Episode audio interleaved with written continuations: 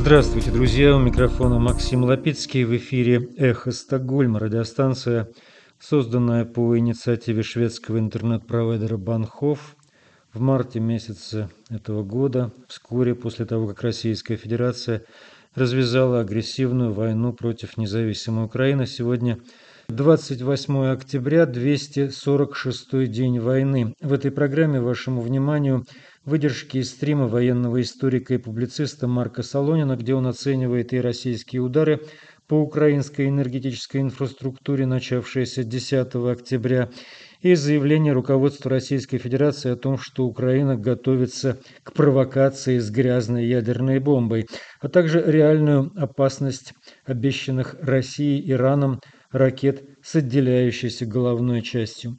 Минобороны Швеции завершила анализ того, какие вооружения могут быть направлены в Украину. Этот отчет засекречен, и теперь мы ждем ответной деятельной реакции от Министерства обороны Швеции. Таковы темы этой программы. Итак, Министерство обороны Швеции завершило работу по анализу того, какую военную поддержку Швеция может конкретно оказать Украине. Это был процесс, занявший почти полтора месяца.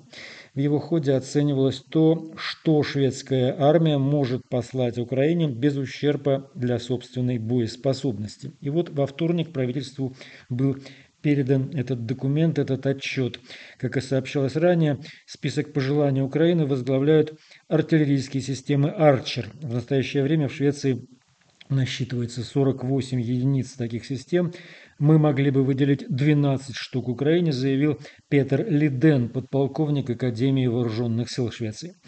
Кстати, министр обороны Украины Алексей Резников считает, что об этом он заявлял в интервью газете «Политика», что и шведские многоцелевые самолеты «Гриппин» тоже весьма пригодились бы Украине, украинским ВВС. Мы бы хотели вам рассказать, к какому выводу пришли военные Швеции, однако этот анализ со стороны шведских вооруженных сил засекречен. Поэтому какое и сколько оружия может отправить Швеция в Украину, пока не сообщается, мы об этом ничего не знаем. Новый министр обороны Швеции, он из консервативной партии, Пол Йонсон, заявил, что материал анализа военных будет тщательно изучен, и он вскоре вернется с решением по данному вопросу. Во всем этом сообщает шведское агентство новостей ТТ. Вы слушаете «Эхо Стокгольма». Напомним, что мы вещаем на коротких волнах в диапазоне 31 метра на частоте 9670 кГц по вторникам и субботам в 10 вечера по Киеву и Москве. И еще мы есть на платформах Telegram, SoundCloud, Apple подкаст. Присоединяйтесь, подписывайтесь и сообщайте об этом своим друзьям и знакомым. А сейчас с любезного разрешения Марка Семеновича Солонина, военного историка и публициста, мы включаем в программу участие его YouTube-стрима от 24 октября, где он говорит о нескольких важных событиях, связанных с российско-украинской войной. Доброго дня всем добрым людям. Мы на YouTube-канале Марка Солонина. Сегодня 24 октября ровно 8 месяцев с момента начала вторжения. У нас на канале какая-то такая странная политехникум, политинформация, плавно перетекающая в техникум. А поскольку на этом канале э, говорят исключительно только правду, а даже в тех случаях, когда эта правда не нравится или раздражает, я вынужден снова повторить правду, что с 10 числа, за две недели, этого широкомасштабного воздушного наступления подводно-космических сил России против Украины – у меня в доме ни разу не выключился свет. Ну, хорошо, был момент, на 15 минут вырвалось, не знаю, переключали там что-то, да, 15 минут не было света. А все остальное работает, интернет, телефон, а, вода льется, тепло, ну, у меня индивидуальное отопление в доме, так что а здесь ничего и не могло исчезнуть в квартире, в смысле индивидуальное отопление в многоэтажном доме. А, вот, поэтому, ну вот так и есть. Да, в бассейне вода теплая, душ горячий, все льется. Про бассейн мой вы слышите сегодня последний раз, потому что у меня закончился абонемент. А, поэтому дальше уже не будет про бассейн ничего, но это не потому, что а, русские ракеты его разрушили, а потому что у меня закончился абонемент. Это мое личное, то, что я вижу, то, что я вижу. А теперь зачитываю вслух оценочные суждения, такие уже большого масштаба. Разбор ударов по инфраструктуре Украины с точки зрения профессионального энергетика в двух частях. Этот текст был размещен на российском телеграм-канале «Эридовка». Есть такой, весьма известный, отнюдь не маргинальный в этой части телеграмма. Канал, значит, они в двух частях рассматривали все это дело. И, наконец, последние абзацы – выводы. Цитирую, кавычки открываются. Бесспорно, по энергосистеме Украины регулярно наносятся результативные удары. Киев ежедневно сообщает об отключениях целых районов и областей. Все так. Но обычно через несколько часов энергоснабжение возобновляется. Повреждение одиночно-трансформаторных подстанций, открытых распределительных узлов и даже электростанций. То есть товарищ хорошо понимает, что сломать трансформатор – это одно, а разрушить электростанцию – совсем другое. И даже электростанции никак не повлияет на энергосистему в целом. Ведь она заведомо проектируется из расчета обеспечения максимальной устойчивости. Даже в условиях мирного времени. А периодически часть элементов отключается на профилактику или в связи с авариями. Судя по всему, Принципиальное решение по погружению Украины в средневековье пока не принято. Ни о каком полном и длительном блэкауте говорить пока не приходится. Конец цитаты. А, я согласен со всем, что здесь сказано, а в том числе и с тем, что решение о погружении Украины в Средневековье не принято а только товарищ не пояснил, почему оно не принято. Может быть, он имеет в виду особый гуманизм Владимира Путина или еще что-то. А решение не принято по той же самой причине, по которой я лично, я лично не принял решение о покупке домика на Лазурном берегу Франции и покупке белоснежной яхты. Вот по этой самой причине никакой другой. ВВ Путин и прочие военные преступники не приняли решение. Им нечем его принимать. Принималка у них этого, до этого не доросла.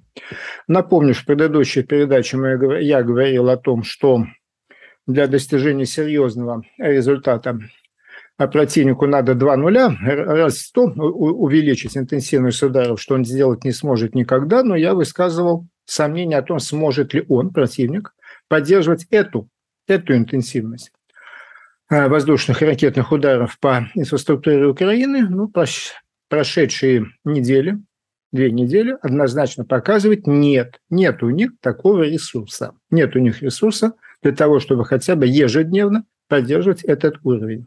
Вот поэтому они и не приняли по доброте своей сердечной решение о погружении нас в Средневековье. А следующий пункт, следующий пункт нашей политинформации э, связан с такой вот интересной картинкой. Вот это интересная картинка. Линия, ну, была линия Мажино, была линия Маннергейма, линия Сталина, линия Молотова. Это линия Пригожина. Вот этот Пригожинский Вагнер, вот эта непонятная частная армия Вагнера, а, строит линию укреплений, вот здесь бетонные такие, надолбы, чтобы техника не могла двигаться – интересно другое. Интересно, где проходит линия Вагнера. Самое забавное, что эта картинка вся снят, э, взята с ФСО, Федеральное, АФАО, Федеральное агентство новостей. То есть э, ну, структура, как все считают, связана непосредственно с Пригожным. Это они сами нарисовали это. Это не я рисовал. И не кто-то из Украины рисовал. Это не сами так нарисовали. Ну да, линия проходит, я имею в виду северную часть проходит вдоль берега реки Сировский Донец, что совершенно естественно и понятно с точки зрения э, военной фортификации. Но возникает вопрос, а как же освобожденные в кавычках и присоединенные в результате референдума в кавычках территории Луганской области? Вот это очень интересно. Это настолько интересно, что э, интересующиеся люди даже публично задали Пригожину вопрос, а почему это ваша линия этих надолбов строится ну, практически точно по линии э, так называемой ЛНР, линии разграничения на 24 февраля. Э, на что Пригожин, э, ну, в общем, всех послал, сказав, вы ничего не понимаете, фортификации строим вдоль реки, и вообще у нас будет а многоэшелонированная оборона, тем не менее, в высшей степени прикольно, что свои долговременные оборонительные сооружения они строят вдоль линии 24 февраля. А, любо, э, любознательные, любопытные люди пошли еще дальше и нарисовали вот такую картинку. Это, опять же, не моя картинка. Это не моя картинка, но если вы на нее посмотрите, попытаетесь совместить с предыдущей, то пафос этой картинки в том, а, что линия Вагнера, линия Пригожина проходит южнее трубопровода вот этих вот там, по которой газ, газ движется, то есть газотранспортная система, проходящая через Украину, вот так получается, что вся остается на территории вне линии Вагнера, а оборонять Вагнер собирается то, что южнее. А это все а это все вот, судя по картинкам, судя по картинкам, остается на территории контролируемой Украины. Очень интересно, что это все значит, сказать трудно. А что же происходит на фронте? Что происходит на фронте? На фронте продолжается война, ежедневно гибнут люди, существенных и даже и несущественных изменений э, в географии а в линии фронта на карте не происходит. По всей этой дуге происходит то, что называется бои местного значения. А стороны кстати, прощупывают позиции, пытаются локально улучшить свои тактические ситуации в том или ином районе. А бесконечно с той и с другой стороны высказывается поток предположений о том, что вот-вот, вот-вот на этом вот участке вот оно и начнется. Тем не менее, вот это сильно затянувшаяся оперативная пауза, пауза, такая тревожная пауза, она продолжается. Единственное, что, наверное, хочу по этому поводу еще сказать, это то, что еще одно при российском паблике я себя не жалею, я их читаю. А, вот, старший Эды, пожалуй, самый, ну, судя по подпискам, самый такой массовый паблик у них. Вот этот старший Эды подвел итог вот как. Цитата. На фронте зима близко, а после этого подойдет и все остальное. Нам необходимо сейчас набрать энергию прорыва. Для этого нужно ждать и терпеть. Нужно ждать и терпеть. Пишут про российские пропагандоны на восьмом месяце, через восемь месяцев после того, как Владимир Владимирович очень хорошо помнит, Утром 24 февраля обратился к военнослужащим украинской армии с призывом сложить оружие, разойтись по домам.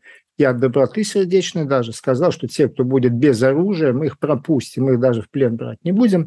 Вы только разбегитесь побыстрее. Прошло 8 месяцев, и теперь они уже своим предлагают ждать и терпеть. Это довольно интересно.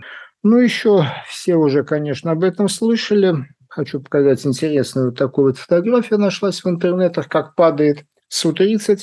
Что-то очень непонятное произошло в Иркутске, то есть самолет Су-30, ну это очередной развитие Су-27, а двухмоторный, двухместный истребитель-бомбардировщик, там завод в Иркутске, значит, самолет это называется сдаточное испытание, только завода.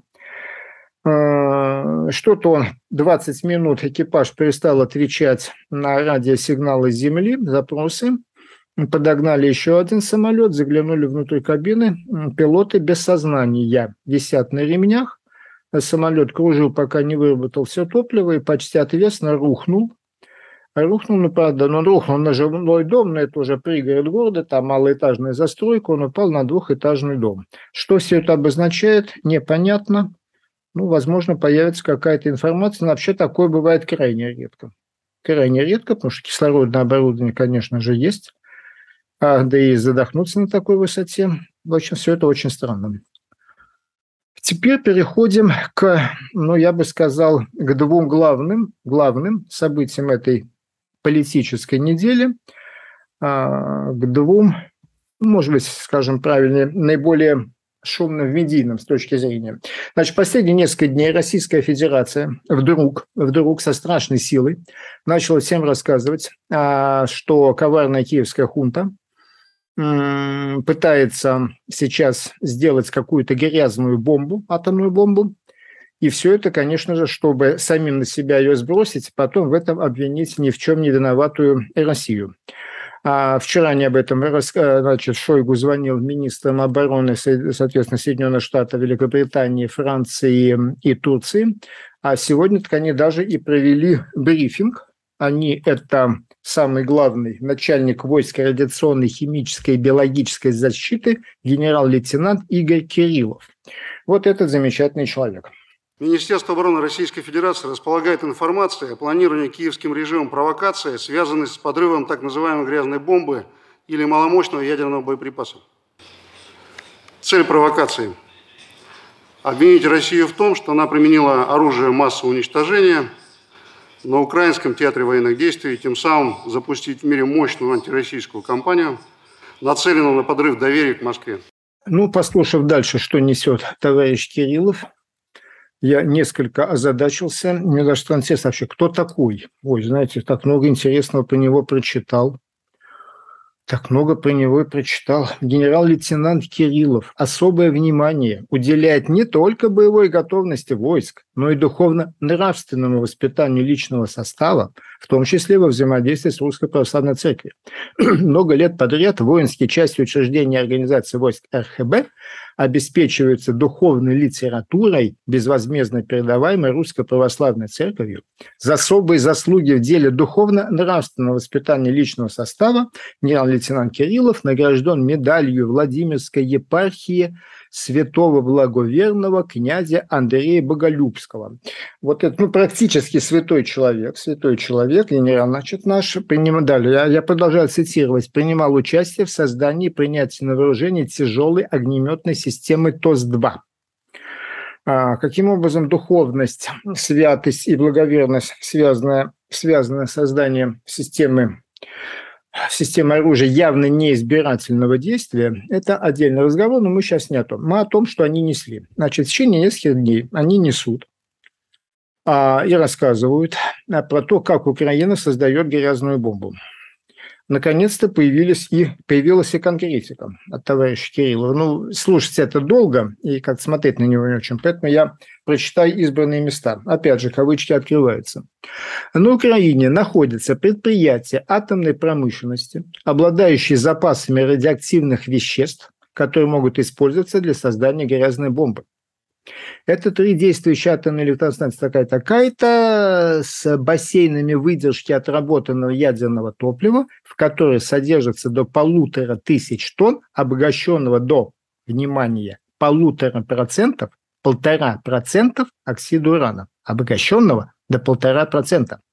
На выведенной из эксплуатации Чернобыльской АЭС хранилища радиоактивных отходов хранятся содержащие уран-238, 8 238 отработавшие тепловыделяющие сборки в количестве 222 тысячи штук, а также в пунктах захоронения радиоактивных отходов Буряковка, Подлесный и Россоха может разместиться более 50 тысяч кубометров радиоактивных отходов. И вот человек в звании генерал-лейтенанта рассказывает на весь мир, там журналисты сидят, записывают, про то, как из огромной, просто невероятно большой, 50 тысяч километров, а кучи радиоактивных отходов, в которых даже имеется а, значит, уран, оксид, а, урана, обогащенный до полутора процентов, как они собираются из этого дела, по их мнению, можно наделать много-много атомных бомб смотрю на это и не понимаю вообще, зачем вот это все они говорят. Это они для кого говорят?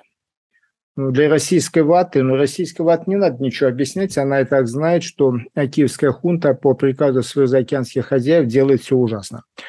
А, они хотят обмануть Запад, но на Западе никто с ними уже давным-давно разговаривать всерьез не собирается. Они хотят обмануть зрителей YouTube-канала Марка Солонина. Это невозможно. Это невозможно. Вы все видели, вы все знаете.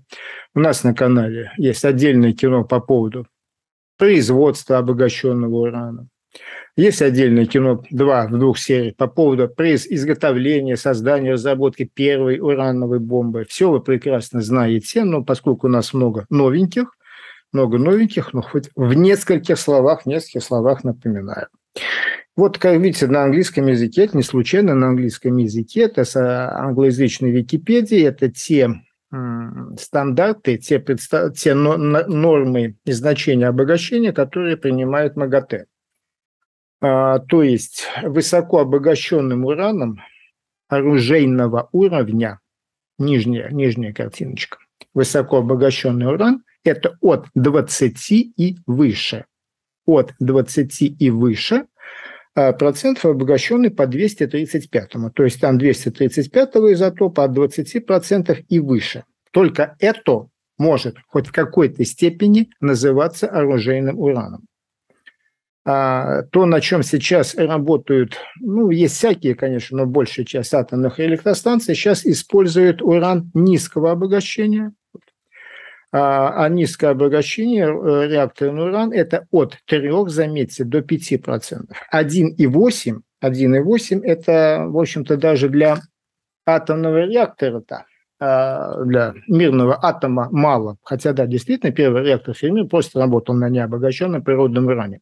Это понятно, но об этом у нас тоже есть большое кино. А, об каком-либо, каком-либо превращении бесконечного, бесконечного по размерам кучи, количества, горы а, практически не обогащенного, обогащенного до отметки а полтора процента урана в бомбу, не может быть и речи. Вот эта вот картиночка, которую мы тоже много раз разглядывали, напоминаю коротко, что, здесь, что, что мы здесь видим. Левый столбец, значит, это уровень обогащения урана по 235-му, а остальные цифры – это сколько килограмм, килограмм надо для того, чтобы некая условная сфера, сфера, сделанная из этого урана с такой степенью обогащения, могла бабахнуть. Без отражателя, с отражателем и с бериллиевым отражателем. Если мы смотрим на правый нижний угол, то мы видим, что даже из 20% урана, который по понятиям МАГАТЭ, по понятиям МАГАТЭ, по требованиям МАГАТЭ уже должен оцениваться как оружейный, и, соответственно, его создание, накопление и так далее есть нарушение существующих международных норм по нераспространению и так далее. Так вот, даже э, вот с этим вот 20-процентным ураном и очень правильной конструкции с толстенным бериллиевым отражателем нам надо их иметь 245 килограмм. То есть 245 килограмм а какого же размера будет устройство? если а, первая бомба, малыш, в которой было 64 а, килограмма 80-процентного, что мы видим по этой таблице, вполне соответствует. А, уран это было 64 килограмма, а все устройство, приводящее в действие, весило примерно 3 тонны. А, то есть для того, чтобы свести эти 245 килограммов, нам нужно будет нечто наподобие орудия гигантского линкора – орудия гигантского линкора, и, скорее всего, тоже ничего не получится, потому что мы об этом тоже говорили. При таком низком обогащении проблема не только в том, что у нас 235-го мало, того самого 235 урана, который вступает в реакцию деления цепную, поддерживает цепную, самоподдерживающуюся цепную реакцию деления. Дело в том, что там много 238-го. 238 дает фон нейтронный и происходит предетонация. То есть эти два куска, как бы быстро мы их не соединяли, не сводили воедино, они разогреются и разлетятся, прежде чем мы успеем эту сборку собрать при таком огромном количестве 238-го. Поэтому даже 20% уран, сотни килограмм которого, может быть, позволяют теоретически, очень абстрактно рассуждая, сделать устройство весом в десятки тонн, десятки тонн, абсолютно нетранспортабельное – ну, ну, не будем спорить с МАГАТЭ. Если МАГАТЭ считает, что 20% это уже оружейный уровень, то да. А потом, чтобы сделать бомбу из а, отходов отходов а ядерной электростанции с обогащением полторы процента, ну, дорогой товарищ генерал, если бы это было возможно, то землю бы уже раскололи. Уже все пацаны, болельщики, фанаты Спартака, когда они дерутся с фанатами Динамо, уже давно бы набрали этого дерьма. Этого дерьма действительно накоплено в мире десятки тысяч тонн этих ядерных отходов, и все бы уже ходили своей атомной бомбой. Но такого э, сделать невозможно, и я еще раз удивляюсь, на кого они это все рассчитывают. На кого они это все свою, даже пропаганду назвать нельзя, какие-то выплески собственной дурности.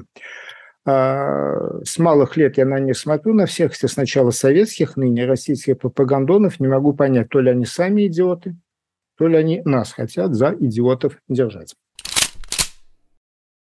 И, наконец, а, последняя, а, для меня так самое интересное, как авиационного инженера, часть нашего сегодняшнего политехникума, который окончательно переходит в техникум, связана с иранскими ракетами и с теми странными сигналами, которые почему-то в украинском информационном поле зачем-то подаются глубоко уважаемой публике. Ну вот, всем, всем известно, его невозможно не знать, потому что он 24 часа 7 дней в неделю раздает интервью товарищ полковник в отставці Олег Жданов. Справа у тому, що ці ракети мають особливість. У них е, від'ємна головна частина, і вона відділяється від ракети на Е, кінцевому е, на кінцевому на кінцевій ділянці траєкторії. І е, я думаю, навіть на сьогоднішній день немає практичних випробувань стосовно спроможності сучасних протиракетних засобів, таких як Іріс-Т або там НАСАМС, щодо щодо перехоплення цих ракет. Так що це для нас буде проблема. Значит, для тех, кто на слух не воспринимает украинский, значит, перевожу. Он говорит о том, что иранские ракеты, иранские ракеты, которые предположительно, предположительно, вроде бы договорились, Иран передаст Путину, имеют особенность, отделяющуюся головную часть, и на сегодняшний день нету даже практических испытаний а, возможности, способности современных противоракетных систем для э, перехвата вот таких вот ракет, у которых есть такая особенность, такая удивительная до 21 года, до 22 года 21 века особенность, как отделяющаяся главная часть. А, значит, что мы по этому поводу знаем? Мы по этому поводу абсолютно все знаем, тут ничего нового, в общем-то, нет, но просто напоминаем. Напоминаю. А вопрос распадается на три составляющие. Является ли таким великим особенностью и новшеством отделяющаяся главная часть? А, существуют ли современные средства противоракетной обороны, которые способны уничтожить, перехватить ее? И третий, самый главный, а вообще, а вообще иранские ракеты, они с этой самой отделяющейся главной частью? Если да, то с какой? Будем двигаться по пунктам. Значит, перед нами вот она, а, Королевская, то есть созданная Сергеем Павловичем Королевым, разработанная, уже вполне советская ракета Р-2, принята на вооружение 27 ноября 1951 года. Это ракета с отделяющейся главной частью. Принята на вооружение и запущена серийное производство в 1951 году. Ну, Олег Жданов этого не знает, потому что он родился гораздо позже. Гораздо позже. Ну, ракета Р-2 – это, скажем, прямо скорее экспериментальная машина, нежели реальное вооружение. А вот следующее, то, что вы видите, ракета Р-5 – такая вполне уже нормальная ракета средней дальности, 1200 километров она летала, принята на вооружение в 1955 году. Ее там сделали несколько десятков, они уже реально стояли на вооружении – 55 год у нее, да, конечно же, отделяющаяся главная часть. Я, вы не поверите, я сам удивился, я сам удивился, когда в этом разобрался, но первая американская ракета с отделяющейся главной частью, Redstone, которая сейчас перед вами, ну, она и уступала пятерке по дальности 800 километров, но ее американцы запустили, поставили на вооружение в 1958 году. Это, заметьте, при том, что Redstone-то делала команда аж самого фон Брауна. Фон Брауна, который еще там 100 примерно инженеров немецких вместе с ним, которые делали немецкую фау, они после войны оказались в Соединенных Штатах, и там активно делали все вплоть до лунного носителя. Вот, а американцев в 1958 году, это год моего рождения. А мое рождение, скажем честно, произошло достаточно давно. Уже летало с отделяющейся э, головной частью, но дальше по-другому уже просто не бывало. А, просто не бывало. А, вот а, перед вами схема, это Юпитер, одна ступенчатая американская ракета, весьма тяжелая, там примерно 3000 была дальность, это конец 50-х, тоже команда фон, э, фон Брауна делала. Обратите внимание, там уже было такое двойное разделение. То есть сначала, после завершения активного участка, когда самая ну, двигательная часть ракеты, выработала все топливо. Сначала отделялась такая большая штука, а потом эта большая штука, у нее включались, они назывались верниерные двигатели, то есть двигатели точной наводки. А вот маленькими двигателями, маленькой тягой уже дело все происходило за атмосферном а, пространстве, практически в космосе. А вот эти двигатели доводили до нужной кондиции, то есть до нужного значения скорости, при котором обеспечивалось попадание в нужную точку, потом еще и раскручивали это все, и после этого уже происходило второе отделение, и уже после этого второго отделения головная часть, как камень, как камень, быстро вращающийся, которому придали необходимую скорость, необходимое угловое положение, и дальше она как камень летела к цели. И далее, еще раз повторяю, далее везде все что летало на большую дальность, на дальность, измеряемой тысячами километров, тем более межконтинентальную дальность, все всегда было исключительно и только с отделяющимися боевыми частями. Кто не успел, еще раз, еще раз напоминаю, ноябрь 1951 года советская Р-2 уже успешно летает с отделяющейся э, головной частью.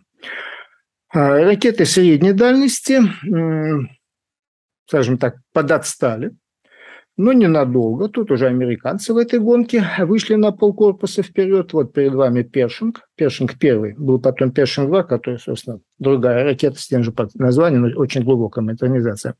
А вот этот вот Першинг-1, двухступенчатая, твердотопливная ракета, ну, так, оперативного, а как бы сейчас мы ее назвали, тоже уже отделяющаяся главная часть, это 62 год, 62 год, а, здесь, э, я сказал, американцы на полкорпуса обошли, а советский ответ Першингу, советский его аналог, это комплекс ТЭМП-С, ракета 9М-76, тоже двуступенчатая, это затоплено, отделяем, отделяемой головной частью. Это 66 год, 900 километров она летала. Она летала, и дальше все в таком же духе, и все, кроме ракет уж совсем малой дальности, сугубо тактических ракет, а,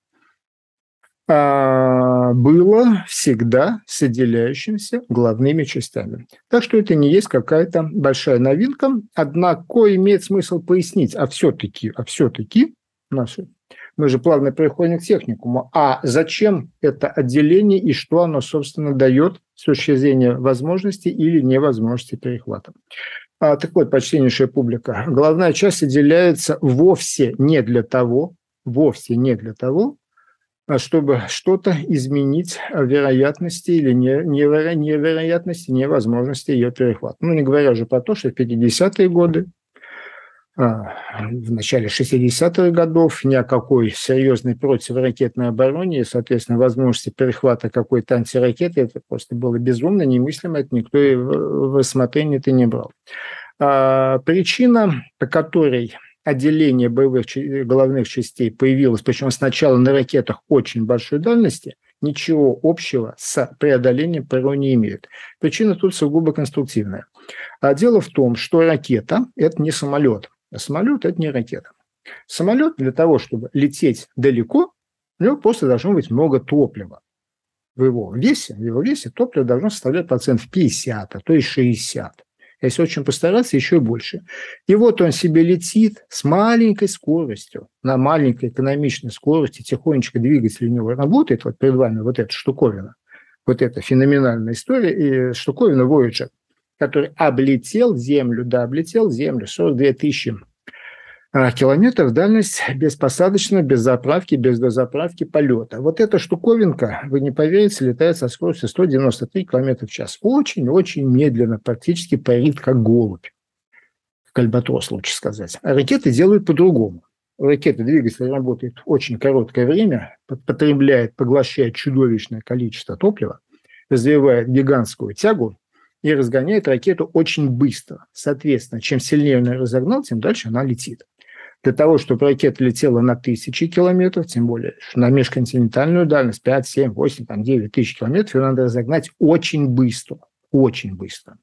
Что значит очень быстро? Ну, в космосе нет скорости звука, но если брать эти условные единицу измерения в махах, то межконтинентальная баллистическая разгоняется до 15, 16, 18 махов. Вот на этой гигантской, невероятной скорости она потом, в конце концов, должна вернуться, должна войти в плотные слои атмосферы. И вот здесь-то возникает большой вопрос. Ракета, как все вы видели, это тонкий, длинный цилиндр, да еще и пустотелый. И происходит то, что в технике называется потеря устойчивости сжатого стержня. Ну, скрутите из бумаги трубочку и нажмите вы на нее она у вас немедленно сложится в руках. А корпус ракеты примерно то же самое. Тоненький, притоненькая стеночка, скрученная в длинный, длина значительно больше диаметра цилиндр, и когда это дело входит в плотный слой атмосферы, появляется колоссальная сжимающая сила. Она просто начнет ломаться и крошиться. Это один момент прочностной. Второй вопрос тепловой. Понятно, что когда мы на такой невероятной скорости, несколько километров в секунду, пытаемся залезть в атмосферу, это дело разогревается до чудовищных температур, передние кромки, носовые части вообще разогреваются до температур по 1000 градусов, а все это немедленно сгорит. Чтобы оно не сгорело, надо наносить толстенный, это много сантиметров, значит, толстенный слой абляционного покрытия, то есть такая штуковина вроде а, хоть непонятная резина, которая сгорает и улетает, сгорает и улетает, и вместе с собой уносит эту тепловую энергию. Если этим всем вымазать весь корпус последней ступени ракеты, это огромный дополнительный вес, это немыслимо. Поэтому войти в плотные слои атмосферы ракеты большой дальности, то есть большой скорости полета, не может, она начнет разрушаться. Тут ты мне скажешь, а какая, какая нам беда, ну пускай она разрушается, она равно же не нужна, топливо все выработано. Ну, если бы она аккуратненько взяла и аннигилировала, то да. Но так аккуратненько не получится. Будет происходить какое-то абсолютно непрогнозируемое, непредсказуемое и несимметричное разрушение, что приведет к появлению непредсказуемых, несимметричных аэродинамических сил, которые унесут, унесут со страшной силой унесут вот это все, разваливающуюся последнюю ступень плюс простоконтурную главную часть, унесут куда-то от расчетной траектории. Поэтому так нельзя. Так нельзя. И поэтому уже в середине 50-х годов пришлось пойти, это очень непросто, это очень непросто отделить главную часть. Должны синхронно взорваться какие-то первые устройства, оно должно очень аккуратно отделиться, при этом отделении мы не имеем права нарушить траекторию полета головной части там, на одну угловую секунды, потому что это одна угловая секунда на дальности в 10 тысяч километров приведет к огромному промаху. Отделять надо очень симметрично и очень аккуратно. Это сложная задача, плюс дополнительный источник каких-то поломок и отказов. Тем не менее, по-другому нельзя. Поэтому на межконтинентальных пришлось с самого начала пойти на отделение главных частей – Далее, когда более-менее научились это делать, перестали этого бояться, наработан был опыт, конструктивное решение, как это отделение производить. Это же решение пришло и к ракетам средней дальности. Тоже лучше избавиться от этого висящего за спиной последней ступени, корпуса последней ступени, и дальше, чтобы спокойно летела только головная часть. Это что касается первой части разговора первой части задачи. Теперь вторая часть. А можно ли, можно ли современными средствами противоракетной обороны уничтожить вот такую маленькую, быстро летящую, отделившуюся главную часть ракеты? Ответ на этот вопрос перед вами. Вот прямо перед вами на экране. Страшно подумать, страшно подумать, какой гриф секретности стоял на этой фотографии – это сбитая, сбитая противоракетой головная часть, отделяющаяся головная часть советской ракеты 8К-63, он же комплекс Р-12. Это то самое, что Хрущев привез на Кубу. 62 год, Карибский кризис. А вот это вот первая крупная, действительно крупная массовая советская стратегическая ракета 8К-63. Вот у нее отделяющаяся головная часть, которая была сбита. Сбили ее почтенная публика, 4 марта 1961 года. За пять лет до рождения Олега Жданова. 4 марта 1961 года произведен первый успешный перехват отделяющейся головной части ракеты. 1961 год. На дорогах страны появилась абсолютная новинка. Горбатый Запорожец ЗАЗ-965. Через два года будет первый голубой огонек, который видят все очень немногочисленные счастливцы, у которых дома есть черно-белый телевизор. Ну, цветных в природе не существовало в Советском Союзе. А, Еще Гагарин в космос не полетел. Гагарин-то полетел только 12 апреля. А 4 марта был уже произведен успешный реальный перехват. А кто же это дело сотворил? Это сотворил, в общем-то, Григорий Васильевич Кисунько.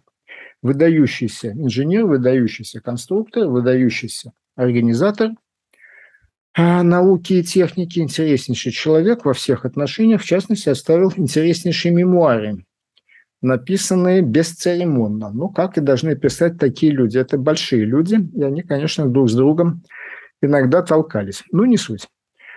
А что же такого, что же такого сделали? Ну, главное, что они сделали в конце 50-х годов. А, ну, задача была фантастически сложная, и действительно ведущие советские ученые – не будем сейчас называть их фамилию, считали в, принципе неразрешимой задачей этого перехвата. Но первое и главное, это надо было сделать радиолокатор. Дело у нас называлось РЛС «Дунай», «Дунай-2», который бы на дальности в полторы тысячи километров атакующую ракету обнаруживал. И это сделали, сделали на радиолампах в конце 50-х годов. Вот перед вами Антенна, приемная часть это антенна, отдельная передающая отдельно приемная антенна, такая, видите, антенна 150 метров длиной, 25 метров высотой. Это дальнее обнаружение, после чего выяснилось, что на нас кто-то летит. Это передавалось, там были уже маленькие, три маленьких локатора, каждый по 15 метров диаметром. Эти 15-метровые чаши вращались, закрытые огромным шарообразным куполом радиопрозрачным. И по трем, значит, такая была принята система, три дальности. То есть три радиолокатора, разнесенные на 150 км друг от друга, захватывали цель, определяли угловое и расстояние дальность до нее, и все это поступало в цифровую вычислительную машину, ламповую, естественно, занимающую размер примерно дома, которая имела феноменальную тактовую частоту 40 тысяч операций в секунду, то есть 40 килогерц если вы еще не забыли, смартфон, который лежит у вас в кармане, ну, там, наверное, 2-3 гигагерца, да? Гигагерца. Гигагерц в миллион раз больше, чем килогерц. Вот эта цифровая ВМ все считала, высчитывала, и, соответственно, э, была радиокомандная система, которая передавала команды на атакующую ракету. Ракету вы тоже видите перед собой. Обратите внимание на ее замечательные размеры. Вес 8800 килограмм, без малого 9 тонн. Гришинская ракета. Как очень хорошо видно, ракета двухступенчатая. Первая ступень, то есть стартовый разгонный ускоритель, имел тягу 200 тонн. И, соответственно, ракета начинала свой полет с продольного, продольной перегрузки 23 единицы. А разгонялась она в конце концов до пяти махов. До пяти махов эта ракетка разгонялась. И это все, разумеется, ничего вам не даст. Попасть, конечно же, пули в пулю, как раз пуля в пулю, гораздо быстрее, чем пуля в пулю промах, расчетный промах, который обеспечил весь этот гигантский комплекс радиолокаторов, это невероятная ВМ 40 кГц тактовой частоты, а промах а, примерно они ожидали 75 метров, забегая вперед, скажу, в первом удачном перехвате они промахнулись на 34 метра. А, то есть нужен, нужен какой-то способ дистанционного разрушения, радиовзрыватели не делали, не могли сделать такое быстродействие, такое скоростя сближения, поэтому команда на подрыв передавала земли. После многолетних летних усилий была придумана система «Вишня в шоколаде». А, то есть боевая часть этой ракеты имела 16 тысяч готовых поражающих элементов. Каковые элементы а, разбрасывались и формировали такой диск диск, дисковое поле, дископодобное поле э, разлета вот этих шариков. Каждый шарик 24 миллиметра металлиллическая оболочка костяная, внутри взрывчатка, внутри взрывчатки карбид вольфрамовый, то есть очень прочный, 10-миллиметровый а, шарик. А вот один, два, три этих вишен в шоколаде из 16 тысяч должны были встретиться с атакующей головной частью, а пробить слой абляционного покрытия, конкретно то, что они сбили, вот эту вот главную часть 8К63, там 15 а, сантиметров. 15 сантиметров была абляции. Этот шарик первым взрывом должен был ее пробить, запустить внутренний карбид вольфрамовый шарик вовнутрь, и скорости сближения, скорости сближения там получались 3-4 километра в секунду, 3-4 километра в секунду, а на таких скоростях карбидофрамовый шарик бил по взрывчатке, а мы с вами тоже знаем по атомную бомбу, любая атомная бомба обязательно имеет некий шар, некий шар из обычной причем весьма-весьма хорошо детонирующей взрывчатки. Вот ударив по ней, этот шарик должен был вызвать ее взрыв и разрушение, полное разрушение всей, всего ядерного взрывного устройства. Одно для испытаний, которые состоялись успешные 4 марта 1961 года, была просто, конечно, пустотелая главная часть. А атомная бомба была заменена 500-килограммовым просто стальной отливкой. И вот они ее разорвали в клочья. И они ее разорвали в клочья. Ну, дальше был большой-большой-большой-большой, длинный-длинный путь развития этого всего. Как вы понимаете, компьютеры стали существенно меньше. Из большого здания они превратились размером в ноготь, и быстродействие повысилось а в тысячи, десятки, сотни тысяч раз, и радиолокаторы стали другие, все стало другое, и на сей момент, на сей момент перехват э, головных частей, ну, например, обычно стандартно вот в описании всех советских был э, там перехват головной части першинга, того самого, о чем мы говорили, отделяющегося. Э, это стандартная задача для S-300, для S-400, соответственно, аналогичная задача решается американским Патриотом, и уж тем более решается современными, там, Иджисом и другими системами. То есть никакого чуда в этом нету. Это такая заурядная, она сложная, она сложная, но она понятная, она понятная. А задача, вероятность перехвата, конечно, невелика. Допустим, ну вот в описании на нашу С-300 советскую указывалось, что вероятность перехвата отделяющейся головной части Першинга 40-60%, но при разных условиях начала этого перехвата. То есть одна нет, но две-три э, ракеты должны главную часть сбить. А теперь переходим к нашим иранским, к нашим иранским врагам. А что, собственно говоря, у них есть? И кто вообще сказал, что у них чего-то такого интересного есть? А, значит, э, вся э, иранская ракетная программа началась с того, что в 1993 году в установке полного бардака им передали технологию лицензии и всякое прочее, на вот это вот. Это советский комплекс «Луна», абсолютно древний, это середина 60-х годов, это еще даже до точки У, потом после Луны в качестве тактической ракеты малой дальности была точка У, а потом уже после точки У была ОК, а после Руки уже появился Искандер. То есть это абсолютно архаичная вещь а, одноступенчатая, практически неуправляемая баллистическая ракета, конечно, ничего там нигде не отделяется. Вот, иранцы ее запустили у себя в производство. А, они, ребята, такие интересные, они бесконечно меняют название, по-разному все это называлось. Фатех это сначала называлось, потом Зиль-Заль, а потом они уже, ну, набравшись на этом опыта, сделали что-то по, посерьезнее, а посерьезнее, то, что у, нас, у них назывался Золфагхар, не знаю, как правильно должно звучать, и, наконец, есть его самая последняя версия Desfull, а, то, что вы видите сейчас перед собой, и вот эта штуковина, вот эта штуковина, как они пишут, они пишут, понятно, что это диктаторский режим – это закрытая страна, это страна-изгой. Никаких там публичных э, испытаний с приглашением иностранных наблюдателей никто не проводит, поэтому мы вынуждены руководствоваться только тем, что они пишут сами по себе. Вот они утверждают, что последний вариант этого Зольфахара, который они называют Десфулем, имеет отделяющуюся, да, имеет, по их мнению, отделяющуюся головную часть. А, что что-то меняет, что ничего не меняет. Э, интереснее другое. у меня, конечно же, вызвало глубокое душевное волнение вот эти вот треугольные крылышки спереди. Вот что это такое?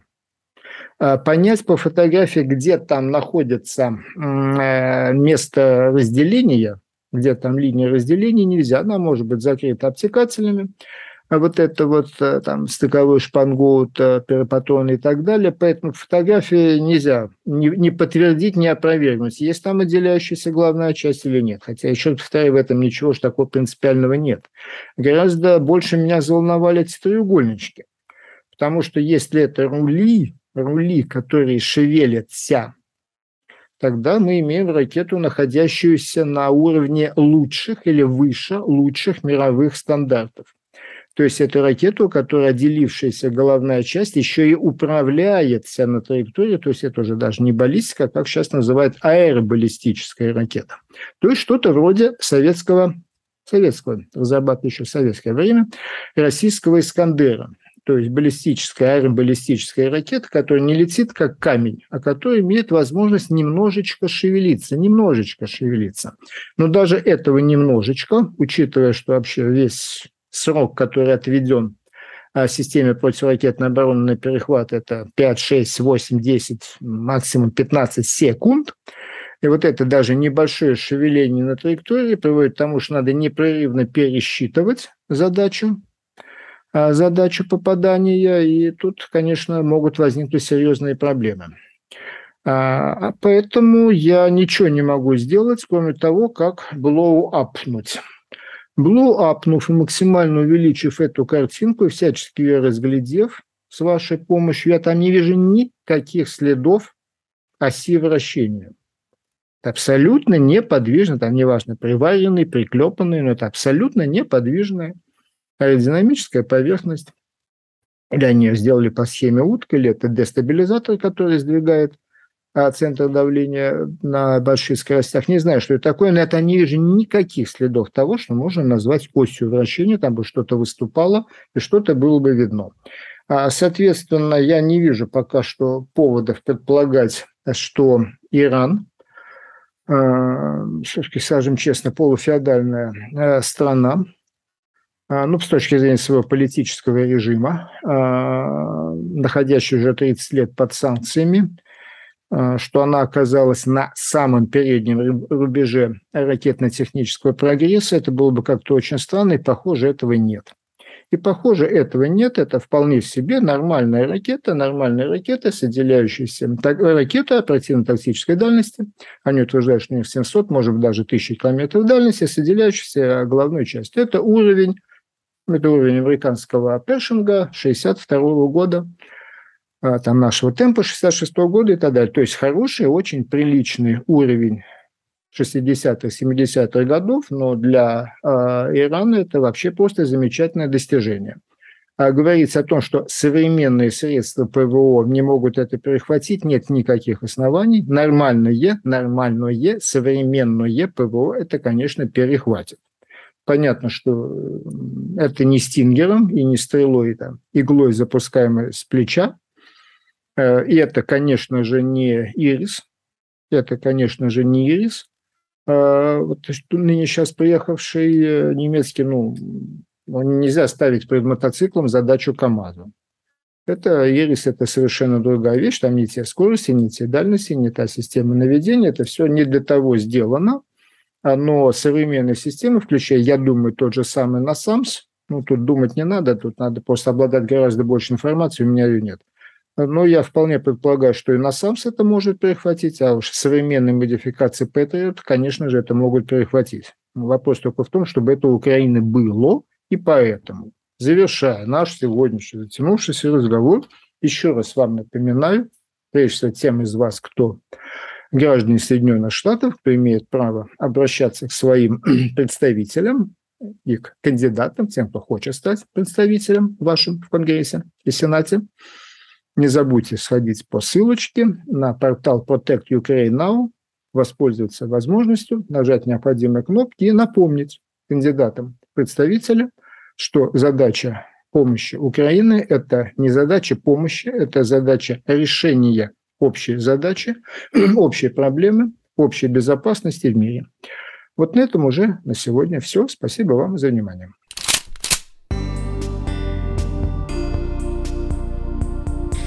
Это были части стрима историка и публициста Марка Солонина. Наша передача, передача «Эхо Стокгольма» подошла к концу. До встречи в эфире, друзья. Всего доброго.